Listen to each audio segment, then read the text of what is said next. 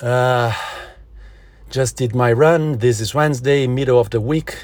It's the first training session of the week as I skipped uh, an additional day uh, for resting yesterday.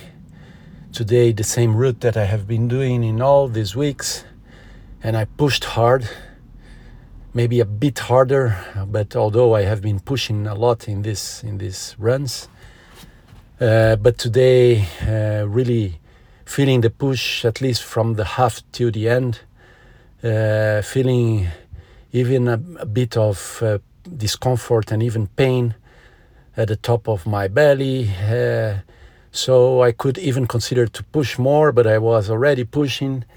And then uh, you think about this this pain is is, is a kind of of a suffering, uh, nothing nothing critical, but it's a general suffering and then keep pushing hard and doing this at the same time with the uh, discomfort let's say.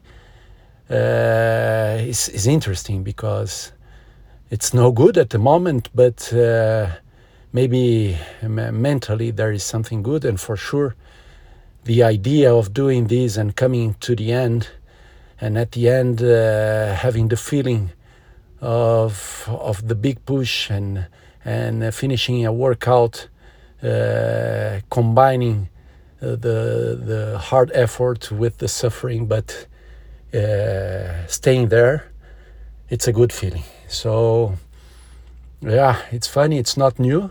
It's something that you start to get used. How to go to the the to the discomfort and and and push together with the with the suffering.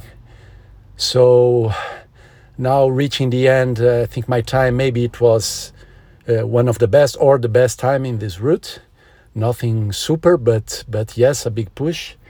Uh, and yeah, maybe all the endorphin uh, around my body and uh, the the the big sweat at the end.